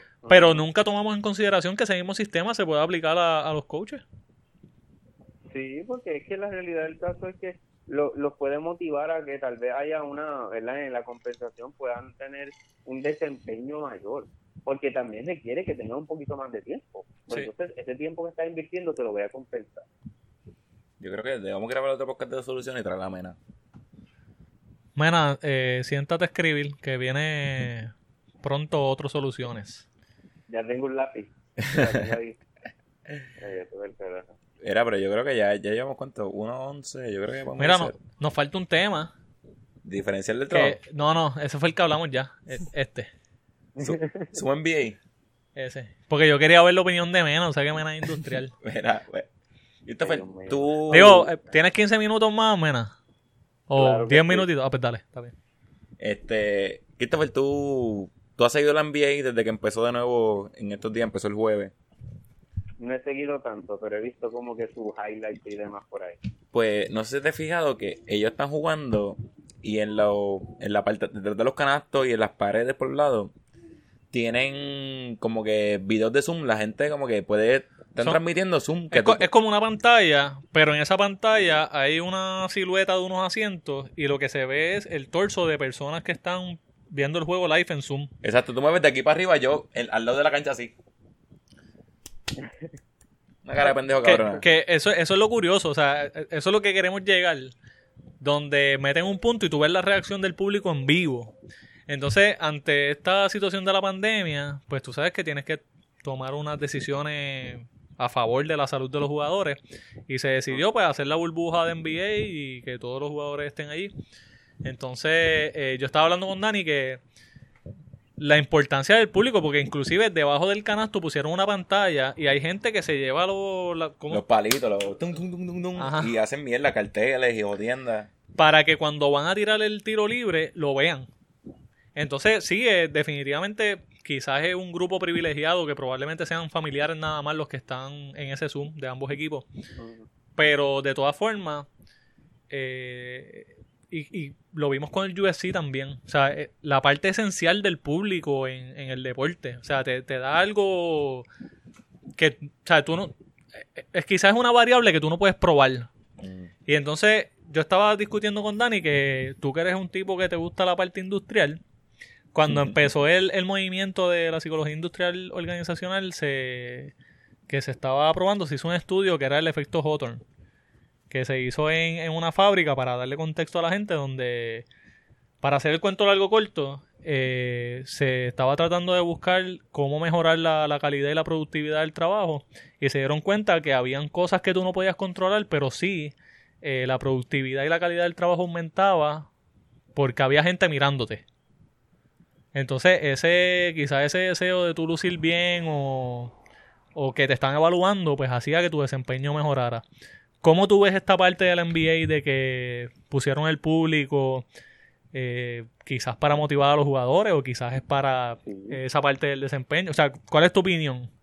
Sí, yo creo que, que la interacción del público en, en, todo deporte es esencial. Y me estuvo curioso, ¿verdad? Tomando en consideración lo que mencionaste que un equipo de Corozal de que eh, la franquicia tenía en consideración la fanaticada, porque la fanaticada de Corozal es bien controversial, pero da mucha fogosidad al juego. Sí, es una parte clave del juego. así que lo tenemos como un factor contribuyente, pues en, en, la NBA lo estoy viendo como así también. Tal vez esos jugadores, tal vez no tienen esa ¿verdad? Eso de eso de que, coño, me están mirando mis mi fanáticos, déjame hacerlo mejor. Pero por, particularmente porque ellos ya están acostumbrados al, tipo de fama tal vez y que tengo, la, su concentración nunca estuvo en un público, sino en su juego. Pero es individual, porque puede motivar a uno y a otros no. Tal vez yo tirando, en, ¿verdad? En, el, ¿cómo es? ¿Dónde? En el tiro libre. Yo viendo gente, digo, puñeta, lo voy a hacer bien cabrón, porque mira, me están viendo. Y estamos en una pendeja bien cabrona que no podemos tener interacción este presencial, lo estoy viendo. Y tal vez lo hago mejor porque es mental. El, el, o sea que, mental y el pues, progreso, sí. Pero en el caso de, de, eso del tiro libre, ¿tú crees que entonces el, el componente que hace que quizás esa escena del tiro libre sea importante es esa presión que tiene el jugador. Porque mira, yo hablé con, con un papá de... Saludos a Piro si, si escucha esto en algún momento. De uno de los jugadores de voleibol que él es baloncel, fue baloncelista. Y él decía que la gente se cree, el que no juega que se cree, que hacer un tiro del tiro libre es lo más fácil que hay porque tú estás solo. Pero que en el caso de él, él decía, yo tenía la mayor presión del mundo porque yo sé que estoy solo y no puedo fallar. Sí, y todo el mundo está, en ese momento todo el mundo está mirando a ti solamente. No hay más, no hay más nada pasando que no seas tú tirando la jodida bola. Sí que... dicen, dicen, diablo que mierda la falló. Pues eso es lo que dicen. O, o, diablo, falló los dos. Un jugador le envió y falló los dos. Uno que estudió conmigo en Pro y este él jugaba básquet y jugaba boli también y me, él se encojonaba cuando botaba un servicio. Porque él me decía, el servicio es como un tiro libre. Tú estás solo, cabrón. Esto tú lo haces todos los días. Tú puedes estar pararte un, un día en la línea de servicio y servir 30 veces. Y la pasaste a los 30. No, y que tú sabes que...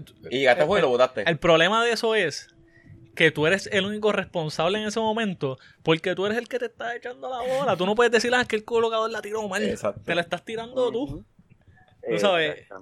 Pero quizás en ese caso, eh, sí, obviamente la, la, parte del público afecta, hay otro proceso mental.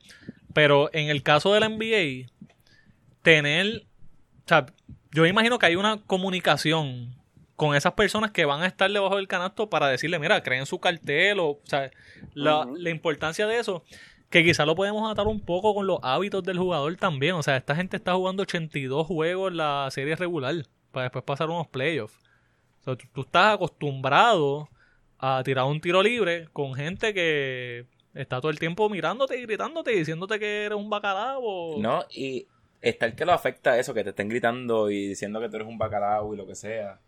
Pero también tiene que estar el jugador que eso es lo que le gusta. Porque tiene que haber el jugador. Llegaste, Christopher. Disculpen, tengo claro. tener algo más claro, pero estoy negro. Pero tiene que haber el jugador que le gusta el revolú de ver la gente bajo el tiro libre y que se entretiene como que, ok, ya busca cuál es el más pendejo aquí. Ah, mira ese cabrón ahí que me está gritando y como que se alimenta de eso y a lo mejor le gusta. Ese, ok, ese es el combustible, pero entonces quizás es lo que estábamos hablando los otros días. Esto es algo practicado. esta gente está acostumbrada, o sea, porque hay y, y, haciendo la comparación con el voleibol, me acuerdo de Puchito. Puchito era un tipo que jugaba fogoso y le gustaba pelear con el público y, hablar para el otro lado. Mejor ejemplo, el mejor ejemplo del mundo. Es, rutinario también. El mejor ejemplo del mundo. Cabrón, Trek. Es verdad. cabrón, Trek es uno que te puede estar jugando un juego contigo sin decirte un carajo y cabrón y mete bolas con cojones. Vete y tira el huele bicho a ver qué pasa. Que te va a echar, cabrón, 20 puntos en un set y que vive, se alimenta de eso. ¿Y de qué manera? Se alimenta de eso y Trek igual Ocali que Mona. Ah, hay, hay algunas personas que en efecto lo bloquean porque por ejemplo, les voy a hablar de mi experiencia. después de un punto dado eh, de jugar voleibol, ya la experiencia además me hizo bloquear el mundo entero de fanáticos y yo simplemente me concentraba en mí y en lo que estaba haciendo. Yo no escuchaba a nadie al lado. Eso, eh, yo estoy de acuerdo con eso. Eso es algo que dijo Charlie Ferrell en algún momento lo escuché decirlo. Eh, yo he pasado por esa situación en, algunas ocasiones y eso se llama la zona. Ella, le llamó la zona. La zona. Y la zona, la, zona se le llama a esa parte mental o emocional donde tú te sientes en control y no hay sobreactivación ni, ni desgane. ¿Sabes? Está donde tiene la, la posición perfecta que debe estar el jugador. La concentración ideal. Así que es un tema bien curioso. Eh, es raro ver UFC sin, sin tú tener público, que, que cada vez que de un ganchito o algo griten, solamente el, el, No, pero- el narrador. Volvemos al público cambia todo porque al no, hay, no haber tanto ruido, el dirigente tiene que hablar más bajito. Porque el otro te escucha. Este, si, si tú gritas, por yo grito puñeta y no hay un revu- hay un revolú cabrón, nadie se va a entender, pero yo grito puñeta en una cancha vacía, me escucha hasta de la cantina. Eso. Y como que ya todo el mundo como que, este cabrón. O gritar cualquier cosa, digo puñeta un ejemplo, pero gritar cualquier cosa. Chequéate esto, Claro. chequéate esto. O decir este cabrón. Chequéate esto. ¿Sería correcto decir que esa parte del público es algo puramente conductual, donde el refuerzo es ese aplauso o ese abucheo del público? O sea, ¿sería correcto decir eso? Que, que tú modificas esa conducta dependiendo a cuánta gloria estés teniendo o cuán malo la estás pasando, porque no estás adquiriendo ese reconocimiento al momento. Claro, y no diría de verdad, no, no utilizaría el término correcto, pero sí como un factor contribuyente bien amplio y bien y- y intrínseco a tu desempeño como jugador. Ok, quizás hice la pregunta muy abierta. Eh, ¿El público puede modificar el desempeño o la conducta de ese jugador? ¿Estarías de acuerdo con eso? Ok. Sí, sí, estoy de acuerdo. Yo estoy buscando aquí. Para mal o para bien, porque eh, puede ser Claro, que porque sea para un mejor desempeño o un peor desempeño. pero es que confía que ese chamaco que fue dos veces al Fast Break y le metieron un quileo para las ventas allá para, para la tercera fila del público, no va a ser un Fast Break como en tres semanas. So, va a modificar el juego de esa persona. Fácilmente. Yo estoy buscando aquí, este, porque el otro día escuché, estaban entrevistando a un jugador de, de los Magics de Orlando. Y ellos están en la burbuja y él habló del factor público. Que como no hay público, los juegos van a anotar más puntos. Los jugadores van a anotar más, porque no hay tanta presión. Y quería, el otro día me puse a chequear y lo, pero eso, eso, eso es una variable interesante porque entonces, básicamente, ese jugador de los Magic está sugiriendo que están viendo todos los juegos como un scrimmage. exacto, ellos lo ven como eso, que ve, esto es un fogueo. Ok, pero entonces, ¿cómo se van a jugar los playoffs si tú lo estás viendo como un scrimmage? No sé, pero mira, ahora mismo los juegos de hoy, todos, ambos equipos anotaron más de 100 puntos. Los Magic 132, los Kings 116, 106, 108, 128, 124, 118, 110. Esto parece un parecen squad de juego estrella. Porque siempre hay uno que sacaba 79 a 82.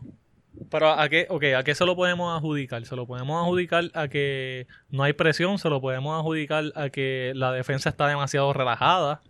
Yo puedo Sí. pensar que a lo mejor como están volviendo, están cayendo en tiempo y están más cómodos tirando. Como que, ah, ¿qué puede tirar? Digo, vamos a ser realistas, o sea, en un fuego tú no, tú no estás tú 100%. O sea, e- esto no es eh, sinónimo de que los juegos son mejores porque no hay público. Pero un, un ejemplo, vamos a compararlo con la UFC, es como en la UFC que lo estaba viendo el otro día, cuando están en las pelotas.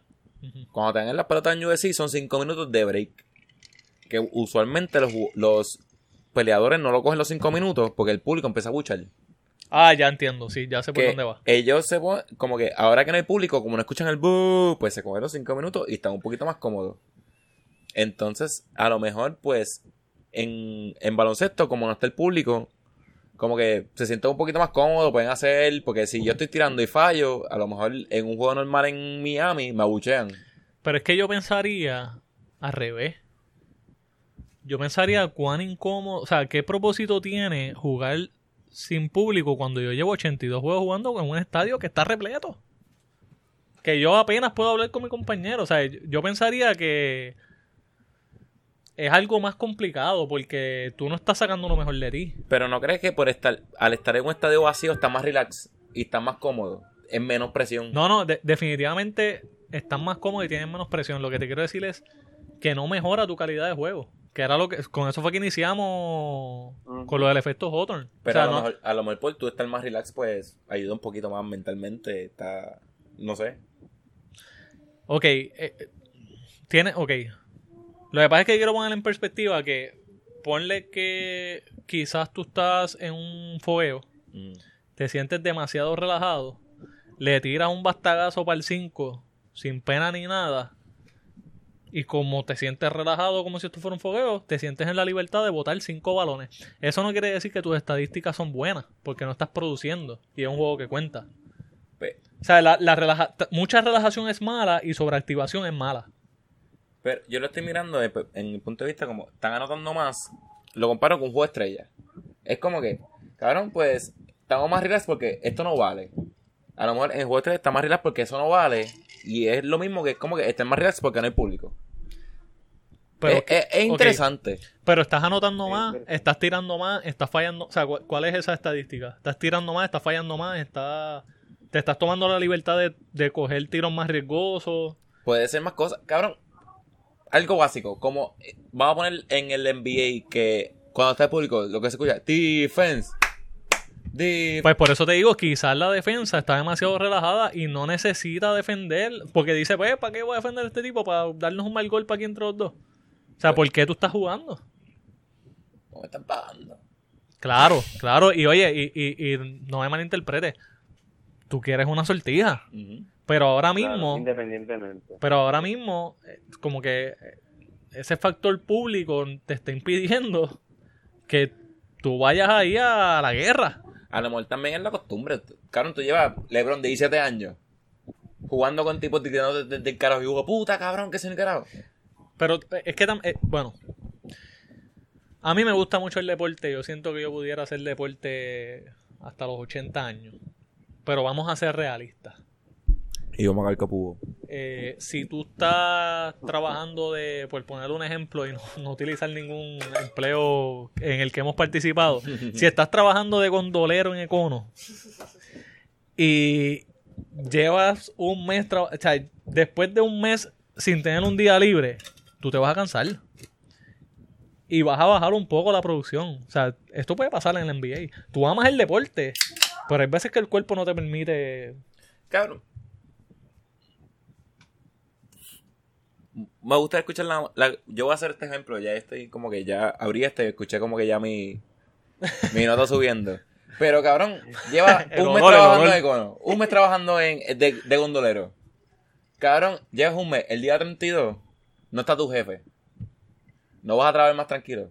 A lo mejor tu producción va a subir. Porque no está tu jefe, no está metiéndote la presión. Porque Sí, pero si no está tu jefe, tú te coges cinco minutos de break y ves el celular. está bien.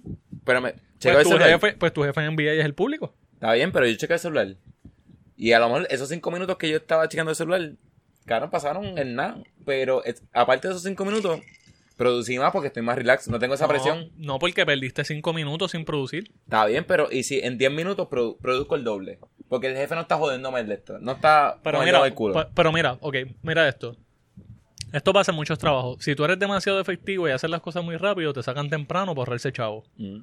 Si el jefe no está y no te está viendo trabajando, tú puedes decir, chacho, me falta una góndola completa. Claro, pero es una presión menos y a lo mejor, pues. Claro, es una presión menos, pero yo te... Ok, el, el punto que yo estoy planteando es calidad y productividad. Le pasa que. Christopher, ¿qué tú piensas? ¡Ah, le pasó la batuta! No, no, es que, cabrón, es pasó que, la batuta, no, no, es, Christopher. no, es que en verdad yo voy a hablar de, es que yo te voy a dar el ejemplo de cuando yo trabajaba en la farmacia. Que cuando no, cuando ciertos jefes no estaban, que jodían mucho, la- el trabajo salía. Porque no estaban detrás tuyo metiéndote el dedo en el culo. Y me pasaba que, qué sé yo, yo salía a fumar un cigarrillo en el parking, a checar el celular, trabajaba menos, pero producía más. Porque estaba más tranquilo. No tenía esa presión de que están, mira, hiciste esto, mira, hiciste esto, mira, cabrón. mira". No tenía esa presión. Y como estaba trabajando tranquilo, Sí, pero, pero, pues pero, me- producía más. pero mira este ejemplo. Estamos, estamos, esto está fuera de serio, ¿viste? Comparando, co- comparando un trabajo con NBA. Pero nada, este, lo que pasa es que yo pienso que hay un jefe en, en el field que es el coach que te va a decir cuántos minutos tú tienes de juego. Yo pienso que ese es el que tú tienes que bregar todos los días. Que quizá eh, tiene otro tipo de presión. Pero hay un jefe que no tiene mesura. Esto está bien o está mal, que es el público. Claro, pero el público es un jefe en el sentido que, ahora el público es el que paga tu sueldo, porque son los que pagan la taquilla. Claro, pero, pero, ok, pero yo te estoy hablando de un, de un proceso más simple. Si hago esto bien, todo el mundo me quiere, Si hago esto mal, me van a buchar. No hay intermedio. O sea, a lo mejor el, el coach te dice, estadísticamente estás por un 50% en el field goal. Te puedo dar un break. Sí, pero ahora mismo en la NBA no hay público para buchar. Por eso te digo que para mí, Christopher, ¿qué tú piensas? pa- para mí la productividad y la calidad se va a ver afectada. Sí. el tema está bien eh, interesante, yo- me gusta. Eh, sí, lo que- eh, estoy- obviamente estamos de acuerdo que la, la productividad y calidad depende, ¿verdad? De- y varía de las personas que le está afectando. Pero sí estoy de acuerdo en esto, eh, con Charlie, porque yo estoy viendo, ¿verdad? Que lo que lo del NBA, eh, en cuestión del público y demás, puede ser que como, como dice Charlie, ¿cómo vamos a llegar a unos playoffs? ¿O cómo vamos a llegar a una sortija si tal vez es, está un poquito más sencillo? no hay no hay esos factores externos de presión que nos haga llegar hasta allá como como como siempre lo hemos hecho Tú no puedes... No- tipo de, de, no de de yo voy para allá lo voy a hacer bien cabrón porque hay gente porque la, la victoria verdad La- el, el aclamar eh, es parte de lo que son cada jugador de NBA y no puedes jugar una serie de NBA que es profesional como si fuera un torneo de colores porque no va a ser efectivo. no va a ser efectivo. E inclusive no no no el va a ser de las peores temporadas si lo vamos a ver porque es como que pues que esa, esa temporada se dio por un pues por un ni modo Pero ¿sabes qué? Vamos a darle el beneficio de la duda a Dani. Quizás a ciertos jugadores, quizás a un sexto hombre le beneficia el que no haya público. Y mejora sus números. La entrevista que escuché, Six Man of the Year. Está contending para eso. Pues ¿sabes? yo pienso que a lo mejor un sexto hombre mejora sus números. Pero los cinco del cuadro... ¿Cuánto lleva LeBron en la NBA? 17 años. 17, si no me equivoco. Necesita el público. Sí, 2003. Necesita el público. Tipo que tiene la, Ya ti- quiere LeBron James tiene la barba canosa. No, Necesita igual- energía. Cuando, cuando empezó esta pendeja, que LeBron James lo primero que dijo es como que cuando antes que suspender el NBA, no, yo no juego sin público. Eso fue lo que dijo. Estamos ganando, mena. Claro. Chico, no me hagan caso. Probablemente eh, en los últimos años o el último año de Peñito en el voleibol, yo creo que él metía la bola simplemente porque le dijera a la criatura. Más Exacto, nada. exacto. O porque le gritaran vieja. Es verdad. Sí, más nada. Es más verdad. nada. Es que es verdad. Son unos cabrones. perdimos a Dani, perdimos a Dani. Mira. Vamos por carajo. Cerramos. y Yo creo que cubrí- nos faltó un temita ahí, pero lo podemos dejar el, el de Survival. Ah, sí. Bueno, espérate. Antes de hablar de ese, Christopher, nosotros te llamamos así de la nada. ¿Tienes algún tema que quieras discutir? No, no, me, me gustó lo que Pero tira uno para discutirlo antes de irnos. No, no, sabe, estamos bien, no, no, para no alargar más de lo que, o, o- oye, o perder lo, lo bueno que ha estado para algo tal vez. Sí, no lo vas a dañar. Para no poner a Dani a editar. Tira lo que se joda, tira lo que se joda. No, no, no, no, realmente no tengo, no tengo otro tema que tocar. Pues tira fuego. Ah. Ahora, ahora la presión es. a ver, Christopher, diga algo, cabrón. No me No, yo creo que la, la despedida sería eh, imperante aquí. Mira, pues nos vamos para el carajo entonces. Ya, ya, hablamos un par de temitas ahí. Este, no, esperen pronto. Venimos con una solución para traer con el Christopher Mena. Me gusta, me gusta. Vamos a coordinar eso. Vamos a coordinar eso. ¿Vienes para casa, Sí, Christopher? Y hablamos mierda. Claro. Hacho, ¿tú sabes que estaría chévere? Crear una hoja pequeña, un, un bosquejito, Un modelito. un modelito, y decirle, mira, así se evalúa a alguien. Eso estaría chévere. Tengo una idea. Y que vengan y nos escriban y nos tiren fuego. Ah, esto tiene este error. A mí me gusta eso. Tengo una idea. Para, para el soluciones, todo el mundo tiene que tener una index card que sea de tryout. Está chévere. Un index sí, card, está porque chévere. ahí no sí. tiene- ¿Me parece? Sí, Ahí no porque tiene- está limitado, es verdad. Está limitado, tienes que ir al grano. Sí, está Me bueno. parece. Pues está. Me parece. Por reloj. Por reloj, dale. Tanto, tanto tiempo para defender tu punto. Está bueno. Pues ya está, para el próximo. Nos vamos para el carajo entonces. Nos vamos. Este, Christopher, ¿tienes algo que anunciar? ¿Dónde te pueden conseguir? No, eh, me pueden conseguir donde no- a nadie le importa. Dan por el carajo a todo el mundo. Para el carajo. Ni en Eh, Twitter. Yo eh, creo que deben seguir en Twitter, Christopher, por lo menos. Tu Twitter si está cabrón. ni- Si siguen a Liberty, te encuentran. Sí, yo estoy estoy esperando a Gladys.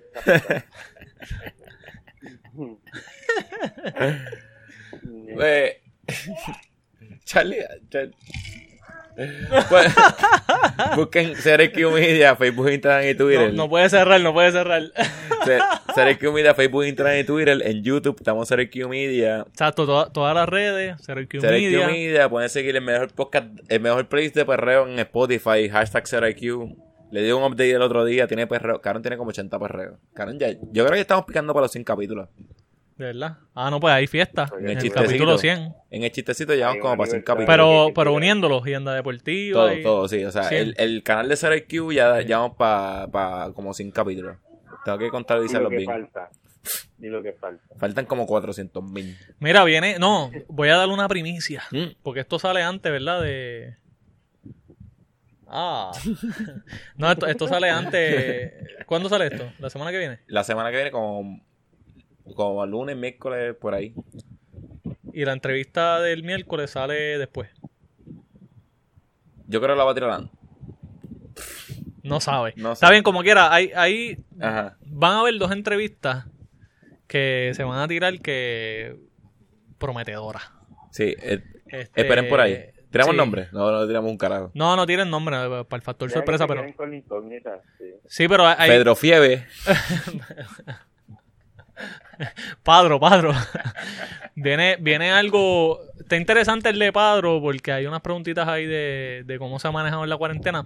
Y el, la próxima entrevista va a ser la una fémina. Una fémica. Este, Puede ser que... Que no digan nombre, no, ni, no, pero ni- que- ni rima con nada. No, no, pero que a lo mejor participó en un torneo deportivo bien importante mundialmente. Exacto. Que tiene cinco anillas.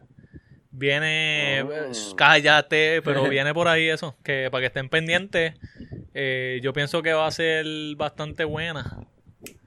En verdad este es el mejor mode- moderador que tenemos, Dani. Yo sé, yo creo que mi- ese es mi rol, moderador. O sea, eso... Llevar el tiempo de la entrevista. Así que estén pendientes que viene eso y Y hay creo una que... pregunta que le, que le envió Mena, que me envió el screenshot. Ah, pues ya Mena sabe, yo no quería decir la Mena, pero ya Mena sabe. No, Mena sabe, Mena sabe. No, pero estén pendientes porque aparte de esas se están cuajando otras en el lado femenino que van a dejar de hablar. Cómodamente. Mira, pues nos vamos por el carajo entonces. Nos fuimos. Dale. Christopher, ¿va a poner perreo? Claro, Yo no sé, pero Mencía rompió, tienes que romper. como siempre. Mira, no falla acá. Christopher, ponme el perreo. Guay, guay, guay, guay, guay. Chao, Willy Randy. Michael y Manuel. Le voy a presentar a un amigo, el negrito bien pelú, y le gusta el revolú, se pasa brincando de par en pared. Si no viene el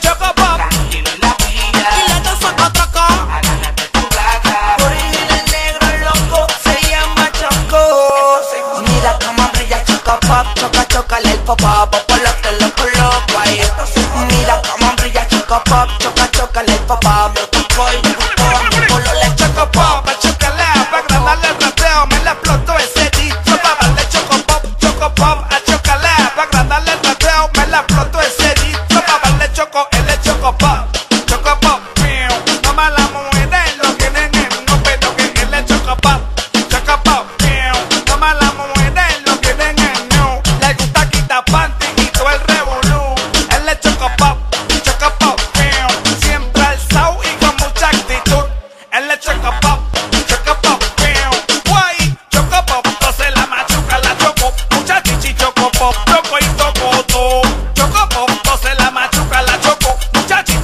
Pop, choco y todo.